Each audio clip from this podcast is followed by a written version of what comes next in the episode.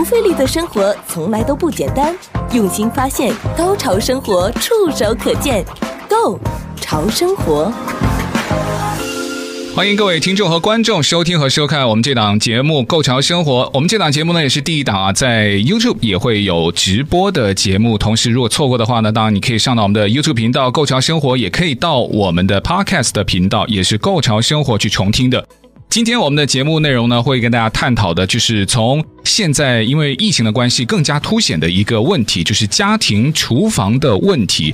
有的呢是自己煮自己吃，可是有更多的呢是因为煮了之后呢，也可以作为一个呃不错的商业模式啊，可以提供给他身边的朋友啊，甚至还可以提供像团购，还有啊批量的生产等等。那对于家庭厨房，大家知道的有多少？它的好处和它的挑战又是什么呢？我们今天的节目呢，会邀请到专业的特别来宾和大家一起去探讨。不，我们先介绍我们的另外一位搭档主持菲儿。观众朋友们、听众朋友们，大家好，我是菲儿。好了，我们现在要隆重介绍我们今天的特别来宾呢，他是来自于溧阳餐饮的 CEO，也是中国烹饪大师、中式料理的高级技师。呃，也是我一个之前非常想去学，可是一直还没有机会的，在我们 Pasadena 的新厨艺学校的中餐的客座讲师、嗯、杨勇大厨来到我们的节目现场。Hello，杨勇你好。呃，Hello，各位观众，呃，各位听众，呃，各位网友。大家好，我是杨勇。就是现在我们做这个，比如说这个，我们叫私私厨这一种啊，就是说这种家庭厨房，我们就比一般的要做的有优势。第一呢，因为时间长了，有一定知名度了，啊，大家知道你的口碑了。朋友圈呢，他会不断的帮你介绍。今年我大概多加了将近八百到一千个我不认识的别人帮我介绍的这些微信，就是你的回头客吗？朋友帮我去，朋友帮我介绍。因为第一呢是。价廉物美。第二呢，就的确是可能是刚需吧，算是一种刚需产品。我们现在在做季节菜，就这段时间做鲍鱼海参，卖的也不错，红烧羊肉，嗯，不还不错。就是我是建议给大家真正做私厨呢，第一呢，你一定要是想清楚了，嗯。对这行业你兴趣做，你要花一年的时间做这件事情，不要做了就不做了，那那就没有意义了，对吧？第一个，因为你你如果卖几个月货卖的不好了，朋友圈的话坏口碑。对。第二呢，你自己一定要有基础，或者你老公或者你太太有一个能特别能干这一行，嗯，你才能做。而且你要准备笔钱，这个半年一年你可能是不挣钱，不挣钱，是为了打开这个这个市场。对对对，那要大家都认识你，比开餐馆要好，你的代价幅度去很少很少。其实成本相对对餐馆来说，它就可能少很多了，因为你的那个太多了，对吧？付租人工，餐馆是在美国开餐馆是要命的，应该这样讲。我们尤其雇人的话哈，要命的，因为一个合约五年加五年十年，你走不掉，你不做了。这个历史还在，你还得跟房东再商量，对吧？你不能走，走他继续告你啊，对对，打官司。第二个，你在里面做，你你你开餐馆的话，用的人，美国是打工皇帝啊，对对吧？还是老板像打工的，对，老板打工的像老板，这些大厨啊，这些人的面孔。但是我是讲小店啊，大店的话也得要看，因为什么呢？因为。现在美国是缺真正技能很高的大厨，嗯嗯，但中餐的大厨呢，我觉得大家共同提高。我见识过很多人手艺比我还要好，嗯，但是我们讲整体的素养，可能就还差一口一大口气，嗯，毕竟那些国外的那些，我们美国的本土这些美国厨师啊，或者这些米其林星的，我们讲钻石星的，那差得太远了。嗯。我讲职业素养，是指你要不是我菜烧的好就好，你要帮这个企业帮老板挣钱呢，嗯，你不挣钱，你靠他那是不对的。那当当当当然，你们有个过程的，嗯，几个月以后，一年半年，你要带着企业往上走，这个是对的。而且很多我们这边的中 中餐馆哈，他老板自己本身就是大厨。对对对，他都是真的出来的，对，没有 没有办法能够没有工可以打呀，没人敢要，而且没有聘不起那个大厨，养不起那个大爷，有时候。是，所以说疫情有的时候想想看，其实我认为不见得是件真正的很坏，特别对中餐这一块，虽然大家都很痛苦啊。我讲了，就真的撑不下去，就是寒冬嘛，早点止损，早点结束，就是结束它。因为你结束了，还可以通过其他渠道还能挣钱。你不是说开餐馆就挣钱，你现在开大车，你比开餐馆挣的多多了。是啊，那是啊，对吧？你只要肯干嘛，在美国，我觉得还是挣钱不是最最关键问题。可是有的人就是他一心就是想做饮食，对不对？他之前可能经营餐馆或者在餐馆里面做大厨，现在因为疫情他失业了，他就是有那颗的心，是，所以才会做家庭厨房，对，退回到自己的家里去做这些事情。你让他不做。他也没事可以做，你让他做其他，他也不懂。那所以我就觉得有技术还是很重要。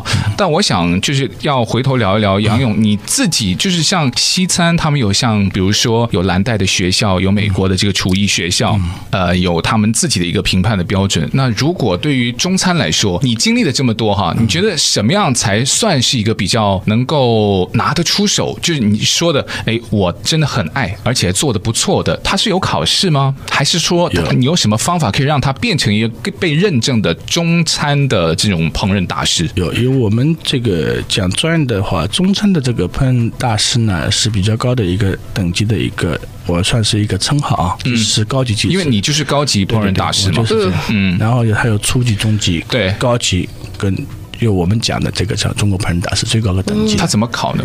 他考的话是从初级开始考啊。这是在中国的在中国中国考试，但是认证呢？你美美国来讲认证，他还是餐厅的来认证，不是说你是什么呃这个什么呃这个这个厨师证，他不是这样来认证的。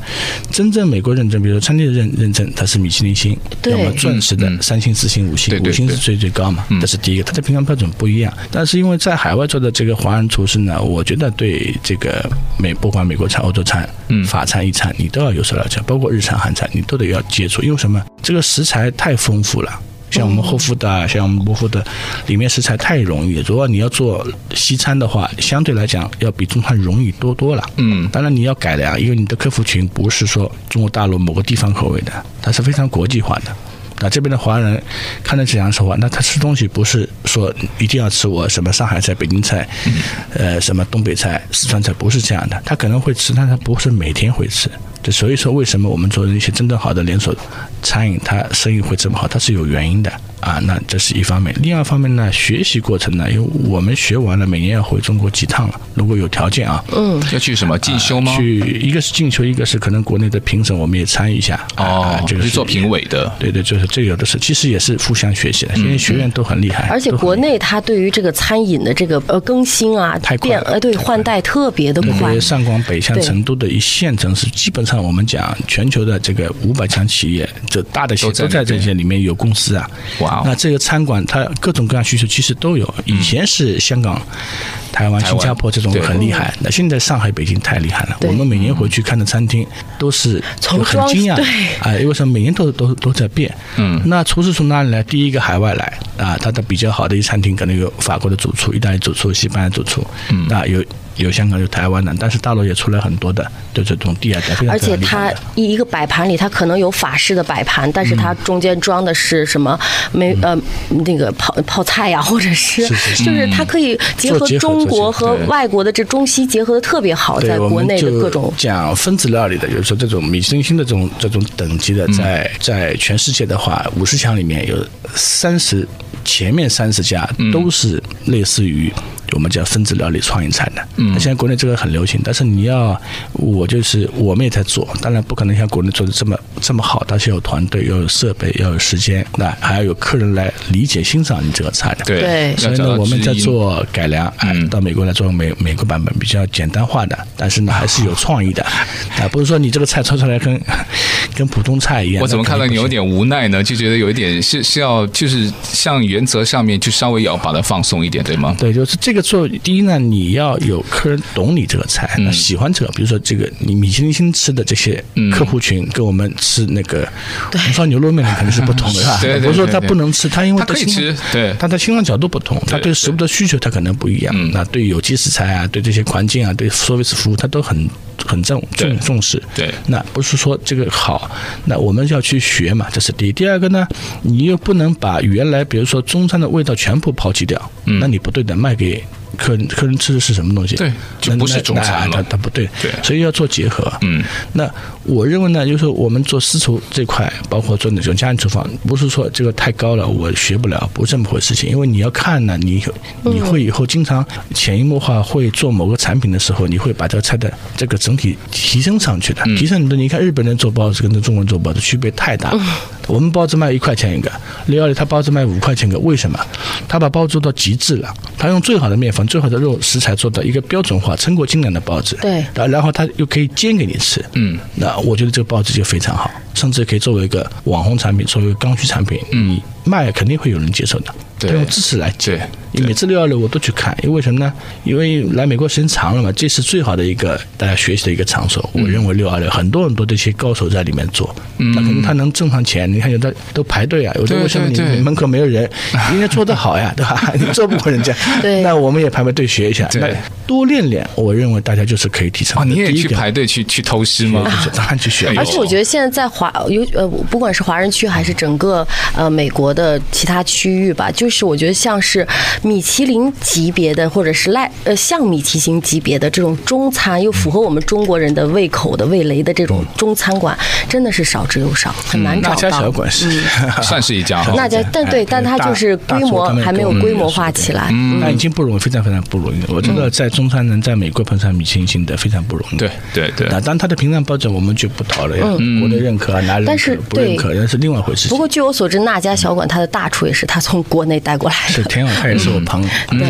哦，我们关系还不错。那这个就是这这这就是同行，大家是同行要相近，互相学学习，互相互相尊重都不容易，对吧？第一呢，你可以从网上一样，YouTube 上面虽然不多，我也看了看，包括我们国内的这种百度啊，你可以上网搜。比如说，我想做一款某个我认为我自己好做菜，你可以看看，它有各种各样版本的。那通过这个美国这个食材，你做改良，我们也在学在看，因为这个菜到到底好不好？第二呢，食品包装打包盒这块要比较讲究一点，因为我们用的都很好的食材。第一，肯定是能够进微波炉、烤箱，可以基本上。加热完就可以吃，稍微热一热，嗯。啊，那你要环保。第二个产品要非常好，密封性很强，你别到时候菜做的很好，那个汁都没有了。普通打包盒上去一看，这个菜都 对，有的时候送到我家，如果那个汁有漏到那个底，我就觉得有一点点。啊，这个钱千万不要去省。第二呢，因为呢，这个像我们也做了 label 贴一个标啊，你可以放二维码放上去，大家可以扫一下。有市场规划哈，啊，对对，就慢慢的客户就会会多嘛，对，他觉得你一次才翻翻新。当然，你做微商，嗯，这第一步，第二步，如果你有营业执照，那我们是做网络的推广，像 YouTube 啊，像 Facebook 像 Internet 都能够。就下一轮我们开始要推来做介绍了，因为这种客户群比较，就是我们讲呃。迎合整个市场，你要冲出华人社区了吗？华人社区其实是最难的，在练摊呀，我们叫练摊这块练出来。怎么说？这叫什么练摊？我们叫就是这就是练功的地方，练功地方哦。因为我早期呢是做过不少项目的，我很早从米其林当时出来的时候，一二年我就跟北京跟很大的公司合作了一个项目。当时呢，我们是很早一二年，我们是圣达莫尼卡拿了一家店啊。我讲个故事，我是一块钱拿了个店，但是这个店的整整最后发生的所有问题，远远超。是我们所有的规划，因为它有很多历史，当时我们都是不是很懂，也也费用各方面的团队问题。当时我们经历过这个事情，我知道的。等于说你交了很多学费是吗？是这几年我就在交学费，没挣上钱。哦，那 那其实这个是非常宝贵的，那就当学费嘛，对不对？是，我觉得现在也挺好，因为现在做任何事情就反过来觉得没什么好慌的。嗯，啊，我们有合作方，也有投资方，一直愿意做我们项目，大家共同来做。那至少得有个价值存在。你说我这个光会烧菜。那不行，不行的，只能解决自己的温饱问题。要你要会烧菜，要现在的厨师，全世界顶级厨师啊，我们接触了也不少，因为因为各种各样原因嘛，包括上海、广州的，像我几个朋友的，我讲一下，什么极客厨房了，创意厨艺都很厉害，全国的，我讲他们的培训班，嗯，他们已经开到将近两百期了，两百期的培训班什么概念？学员他们已经带出来一两万了。我每年回，他们只要开班，我有时间赶紧回去学，太厉害了。那为什么？第一个，你学了以后，比如说现在我们做，像前几天我们做一百块钱一位的客人就很满意。嗯、我上两道甜甜品，嗯，甜品做椰汁，那我们就就有点像老外的那种啊。你是中中餐，你比如说有些人我们做皇帝蟹、三吃的啊，就是标准的中餐口味，非常好，广东菜。嗯，那我想有个川菜，那就做辣子鸡，把辣子鸡做到极致了。嗯。哎，辣子鸡非常好吃，川菜的一个代表。北京菜是北京烤鸭，嗯，但上海菜我自己不用说，我是上海人，对吧？我做上海菜，做一个比较标准的我们一个上海菜，我们叫醉虾海蜇，嗯，虾我们叫盐水虾海蜇，做到极致了，嗯，它就是一个菜。那吃完就知道，哎，我吃个菜系，因为味觉是不同的嘛。我吃完前菜很简单，吃到最后。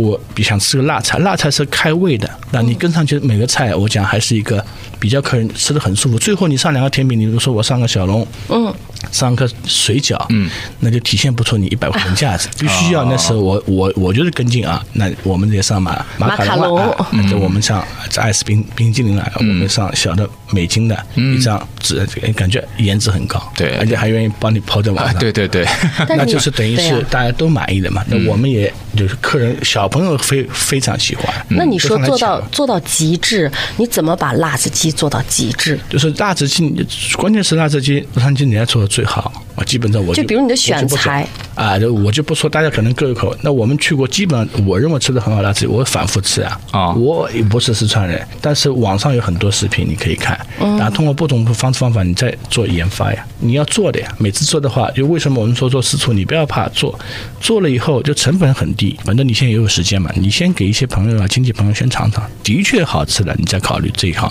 能不能坚持下去，嗯，对吧？如果你要试试的，那也可以试试。那这个做到极致了。就是讲什么意思？你反复试呀，这个菜你试一百遍。肯定会做。我以为是你的刀工啊，或者是你的那个辣椒的选材。它在上浆过程当中啊，就说这个是这粉的过程当中，它都有讲究。你只有试完了，你再哦，这个菜用这个粉的比例，我这个油温炸到什么样？嗯，然后我用哪个辣椒油，花椒、红椒、花椒都配配上去了。对，什么火候炒出来，嗯，真正入味了，油分要多少？这个其实都是你要不断的试。那现在我们吃辣子鸡，我觉得我试的不错了。早期我当时开小餐馆的时候，我们还做过一个叫酸菜鱼，我敢。讲酸菜鱼，洛杉矶我做的最好，我敢这样说，因为我每天都是冲着客人冲着我来吃，我们用活鱼做。哦，我研究了很多很多次，回国我也拿着菜去比赛。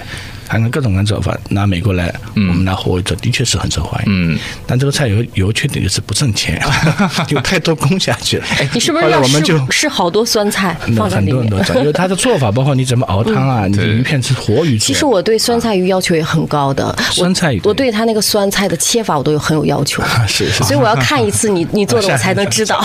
有机会有机会做个，当时我们在那个以前那个蓝带嘛，嗯，还有一个视频嘛，叫就就像那个那那那那个厨艺学校。对，是这样。对，那个厨艺学校，帕萨蒂纳教客人做酸菜鱼，我是拿着菜教客人，太复杂，他们的确是。对，我说先看一下，然后呢，如果你们以后需求，我们可以做一个类似于像这种配料形式的，那你只要把这个东西带回去了，那这个产品你就可以在家里做。嗯，那那就是，这就是说，把某道菜做到极致了，单品你要卖得非常好。对，然后呢，你可以带动。其他产品才能生存下去，否则你光对什么都去做，我觉得很难的。哎，做一个成功的大厨，现在需要他的有头脑、有技术，还要有市场的规划。就是新时代的厨师跟以前的厨师不一样了啊！现在不吃大爷，真的就像比打工的还惨，就是什么都要去做。但既然刚才对杨勇提到了这个呃，在我们电台附近啊，这个新厨艺学校，他之前也在疫情之前，因为现在疫情的关系就停了嘛，他也是他里面的中餐的客座讲师嘛，我就想问问。在这个帕斯蒂娜，大家也知道是在我们南加州洛杉矶一个呃老美比较多的地方，就是一个老外区。可是，在这个学校之前是蓝带学校哈，那现在它变成了叫帕斯蒂娜的新厨艺学校。什么人去学呢？他学的这个，他是为了兴趣还是为了什么去学呢？啊，一半是为了兴趣，因为这是跟家庭收入有关系。你上这课不便宜的，十节课三三千块钱。它是按十节十节的，对。哎，但你报名十节课嘛，他不能一节课，你当然可以体验。蓝带，你当时时候的学费差不多也是一年四五万嘛。如果你不是中产阶级，在美国学厨师，你是学不起的。第一个啊，不像我们中国大陆，因为它的。学一年，第二年实习就有收入了嘛？那有很多新东方很厉害的，我们都我我们都看过。嗯。但是这里的话呢，他第一种就是说，老美老外会比较多，他是喜欢这个职业，他是学的是西餐、法餐、意餐的这种这种中餐。煎牛排。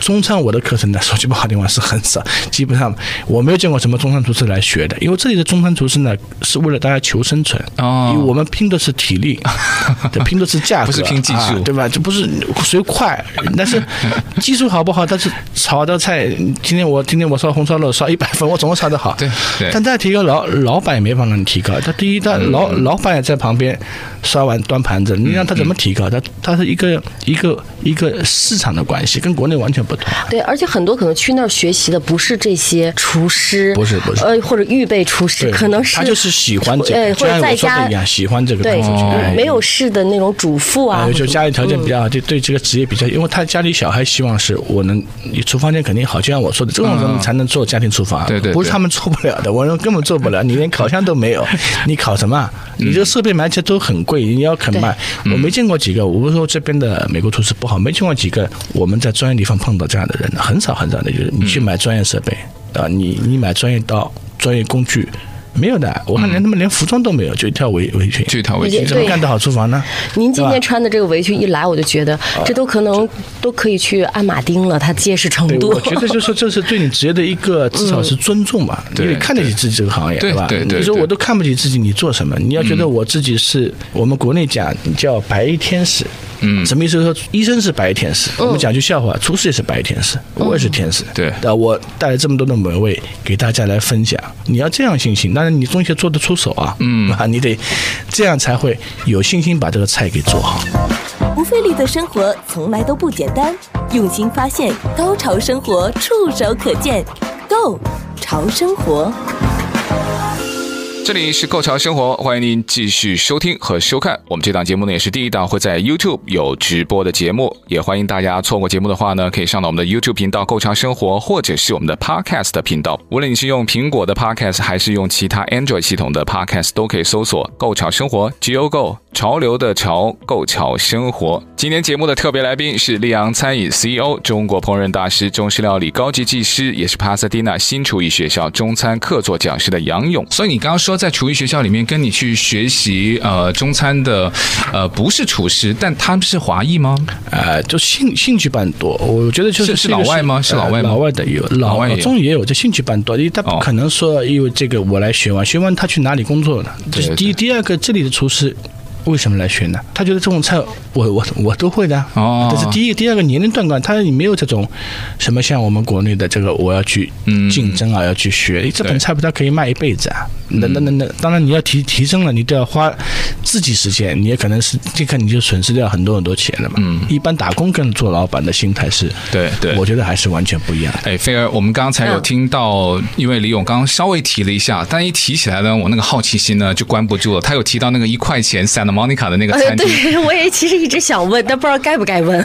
我们一必须要问啊！你就现在 一定把它挖出来是吗？马上把它问出来。来，到底你交了什么学费？对对，我特别想知道。这个呢，很早，当时我们国内的一家公司的一个呃，到美国来，正好是碰到了，来来找我嘛，就想开一个，就我们讲可能比梅州还在早的一个北京烤鸭店。然后我们呢是结合了一个就美美式餐的一个做结合，像圣达莫妮卡，或者好的位置，或者在比弗利开。嗯，当时预算就是一百万到两百万之间，什么意思？一百万是差不多能开业，还有五十万到一百万呢是养店的钱。因为养养店你要计划要养一年，这个一年是不挣钱。我也本来说半年，你还就一年。那你那一块钱是怎么说？把它爬过来？一块钱嘛是我们的一个合约，当时我们这个合约讲故事，很多合约是这样。我在餐厅，你看好不好？很好是吧？啊，嗯，设备齐全了，对，我做不下去了。为什么？当当时卖给我是从五十万开板开始卖，五十万我像五十万就差差价吧，对吧？嗯，那耗了很长时间，最后二十万，二十万，十万，五万啊，他撑不住了呀，他要这就我们叫止损呀。他等于说还每天的哦，每天他在往里头投钱，一一块钱给你，对吧？一块钱给你，这个是犹太人，我碰到的人谈了很长时间，因为我们我们当初时候是接触比较早的。他的公司呢，当初是有一百家的这种餐厅的这种门面，这个公司很大很大的。嗯，但是他房租金是一分钱不让你，这很厉害。犹太人，我们接触过的，很精明，很厉害，很厉害的。谈判完结束，签完合约，交了二十万，嗯，他就给你一瓶矿泉水，嗯，我们就谢谢你哈。啊，这是做生意的这个这个，我是第一次碰到这样的，我觉得也是真的很厉害。嗯，他们是生意生意，不像我们今天都签完合约了，肯定大家吃饭了。当当然了，弄个 party 的，卡拉 OK 他都没有的，就直接哎。矿泉水，他房子很牛逼，在山在马里布嘛，靠大海。我们去签合约的，可以想象。嗯，当时我觉得自己就是比较傻，因为我们当初时候来，后来想想看，是交了这个学费交的还算少，对吧？像呢，我们讲其他的这种，他究竟发生了什么呢？因为你根本就他的合约的第一特区域是我们讲是圣达莫尼卡，那是白人区，对，那是富豪区。我们左边是斯塔帕斯，右边是 PF 城，这个位置非常牛逼，三街的旁边，很好啊。啊，为什么你不能做？第一，你你你要有团队，要在后这个整个一个装修，装修画图纸可能就。三个月，当时我八个月图纸通过嘛。嗯。为什么他白人不希望？不是我们讲这个东西，不大希望你亚洲的或者其他人过，因为对你文化不了解，你的图纸又画的了，我看不懂，就很危险，对吧？你的设设计方案不是我们这个装修风格，你的上面要挂顶挂什么，他觉得看不懂，那就是拖了很长时间。嗯。最后项目结束，图纸过了嘛？呃，图纸过的时候，我上笔账已经八个月了，这个费用就一百万已经是没有了呀，一百万就不见，栋房就不见了。当然，这个项目的后期我觉得也是种止损。你想想。现在我们讲大的，不讲这边的产怎么样，我们就不说评论。大董至少是投一千多万美金啊，嗯，一个亿啊，你在纽约就两年就结束了，因为为什么？费用太大了，房租金就将近十多万的房租金。还要税，你怎么来乘？要多少营业额？那我觉得是不是要买地建？也没用，因为它的营业额你 hold 不住这些开支的。哦、因为为什么呢？这个这个美国的这个餐呢，它是翻台率。嗯、任何的高端餐馆，它是翻台率很重要。嗯、就是说，你这个桌子能卖一个晚上能卖几次？对对吧？能卖高端店卖三次，那很牛逼的。嗯，面店六次六次，那你低于这个的话，你是不挣钱的。但你看，所有的我们讲这些比较好的，包括韩餐，都在门口等位啊。对对，这个是我们讲的疫情期间这些店呢，我看也是。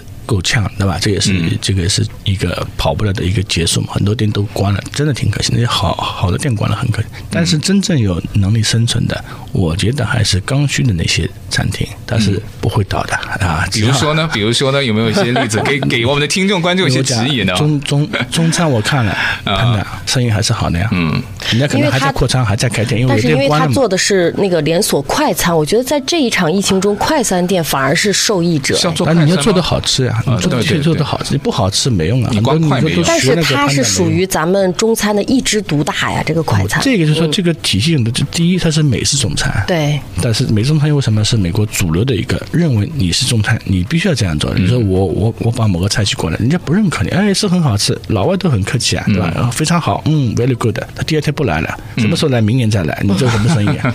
人家是重复消费很高，因为我就喜欢吃这个，特别是球球赛活动 party 开始都是。潘达里面因为这些什么宫保鸡啊、芥蓝牛啊，对吧？这个陈皮鸡啊，都是卖的飞起来，因为这利润点很大。嗯。第二呢，他都是请墨西哥厨师在里面做。他都是配方。嗯。第二个，因为人工低啊。嗯。都不是我们华人怎么，你做不过人家，人家的锅子比你大一号了，你你你翻五斤，人家翻十斤啊，翻出去卖出去了，那你你怎么跟人家比？第三个，他反复消费很多，就是这越生意越是好的店，是一直在有客人来。你看婴儿他也排队，对吧？里面都是年轻的小朋友在里面，老。老莫没有一个中国人，为什么你做不过人家？我们讲到这边就这么回事情，所以说这个厨房间结合也是挺重要的一个关关键，那该请下手要请这样的人来干。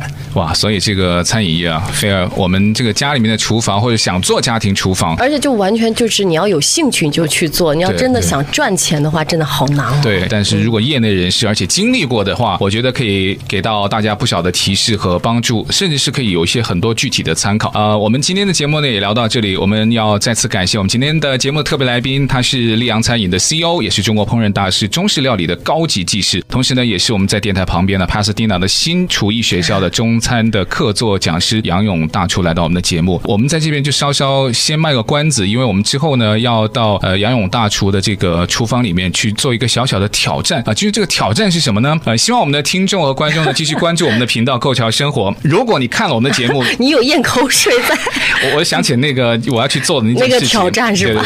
我就觉得大家要呃拭目以待，要关注我们的频道“购潮生活 ”，G O Go 新潮的潮，购潮生活。因为我们很多看我们视频那些，就是看过了，然后就完全没有留下痕迹。拜托，让我知道你们在看，在支持我们，所以订阅我们的频道。好了，我们今天再次感谢杨勇大厨，谢谢你啊、呃，谢谢两位主持人，谢谢我们的听众观众朋友。如果如果同行我讲的话有得罪地方，那希望大家能够谅解，只是表示我个人观点，不代表哎、呃、这个电本台。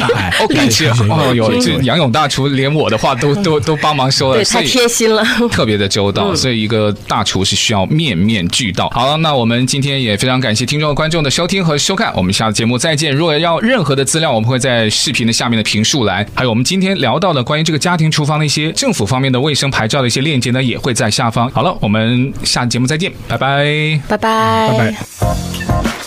魅力的生活从来都不简单，用心发现，高潮生活触手可见 Go 潮生活。